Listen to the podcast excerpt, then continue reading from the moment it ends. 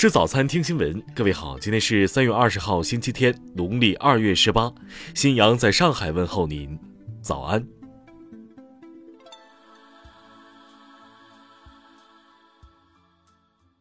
云南新兴职业学院学生小杨因呼吸衰竭被紧急送医后不治身亡。去世前，小杨在江西一科技园实习。据他和学校签订的社会实践承诺书，实践时间从2021年12月30日到2022年3月5日。工作期间，小杨一直上夜班，每天12小时，除春节七天外没有休息。小杨曾向朋友微信求助，称自己咳嗽出血，同学向他转了数千元钱，但小杨多次表示，因为和厂方和带队老师请假不获批而无法就医。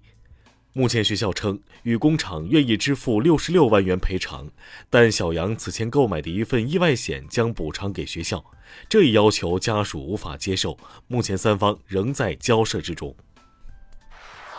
听新闻早餐知天下大事，国家卫健委昨天通报，十八号新增本土新冠确诊病例两千一百五十七例。其中，吉林一千六百七十四例，福建一百九十九例。吉林出现两例死亡病例，直接死亡原因是基础疾病。国家卫健委介绍，现有研究已证明，奥密克戎变异株并未对现有疫苗产生完全逃逸，现有疫苗对奥密克戎变异株仍然有效。国务院联防联控机制昨天举行新闻发布会，强调。医疗机构要不得以任何理由，特别是不得以有没有核酸检测的结果作为推诿拒绝、延误治疗的理由。关于吉林本轮疫情，张伯礼院士表示，预计到四月中旬将相对稳定，基本能够控制。东部战区新闻发言人表示。十七号，美约翰逊号导弹驱逐舰过航台湾海峡并公开炒作，东部战区组织兵力对美舰过航行动全程跟监警戒。山西省阳泉市二幺九森林火灾案宣判，一村民徐某为泄私愤放火致林草大面积烧毁，被判处有期徒刑十三年，并附带民事赔偿。太原一民警李某被控在协助抓捕时关闭执法记录仪。盗窃八克拉钻石等财物，一审被判处有期徒刑十四年半。近日二审开庭，律师为李某做无罪辩护，法庭未当庭宣判。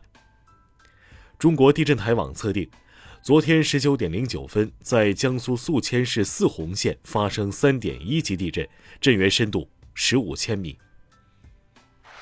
下面来关注国际方面，俄罗斯外交部长拉夫罗夫昨天表示。与俄罗斯谈判时，乌克兰代表团受到美国牵制，阻止基辅同意莫斯科提出的最低要求。乌克兰国防部昨天表示，由于俄罗斯军队收紧对亚速海主要港口马里乌波尔的包围，乌克兰暂时失去通往亚速海的道路。俄罗斯航天局昨天透露，美国正在考虑切断俄罗斯与全球定位系统的连接，俄方将使用自己的格洛纳斯桶。俄乌冲突升级以来，国际能源价格持续高涨。比利时日前决定将退出核电的时间延后十年。二零一一年，比利时政府曾计划于二零二五年全面退出核电。昨天，日本原子能规制委员会对福岛第一核电站核污染水排海的审查已进入最后阶段，预计最快将在三月底到四月初左右召开下次会议时完成实质性的审查。昨晚，日本首相岸田文雄抵达印度首都新德里，他将与印度总理莫迪举行首脑会谈，内容将包括俄乌局势以及推进日本、印度、美国和澳大利亚四国机制的合作等。叙利亚总统阿萨德于当地时间三月十八号到访阿联酋，这是他自二零一一年叙利亚战争爆发以来首次访问阿拉伯国家。中国驻刚果民主共和国大使馆发布紧急安全提醒：目前刚果金东部三省安全形势严峻，中国公民请暂勿前往该地区。下面来关注社会民生。近日，网帖称深圳大学教授胡某强迫学生延迟毕业，间接逼死学生。校方昨天称正在调查，暂停胡某硕导工作。近日。湖北十堰李某报警称，一月子中心月嫂粗暴对待婴儿，导致孩子大腿骨折。民警表示，已对涉事月嫂采取措施，将通报调查结果。拼多多昨天就六万人拼多多砍价事件回应，并没有六万人参与砍价，并且十七日当事人已砍价成功。十七号。河南郑州一仓库突发大火，存放的洗化及某品牌老坛酸菜牛肉面等货物被烧毁后，失火原因和相关损失情况仍待进一步调查认定。福州市通报，一确诊病例谎报行程，隐瞒涉疫区域旅居史，目前警方已介入调查。下面来关注文化体育。CBA 常规赛第三十七轮，浙江一百一十五比一百战胜吉林，锁定了最后一个常规赛四强席位。广东队无缘前四强，创造了近二十年的常规赛最差战绩。大连人足球俱乐部昨天宣布，前国脚谢晖出任主教练一职。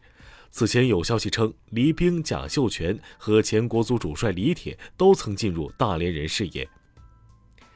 切尔西老板阿布遭英国政府制裁，俱乐部也因此受到影响。球队交通费不能超过两万镑，这导致他们无法乘坐飞机参赛。经过协调，目前球员终于获得特别许可，交通费用可以超标。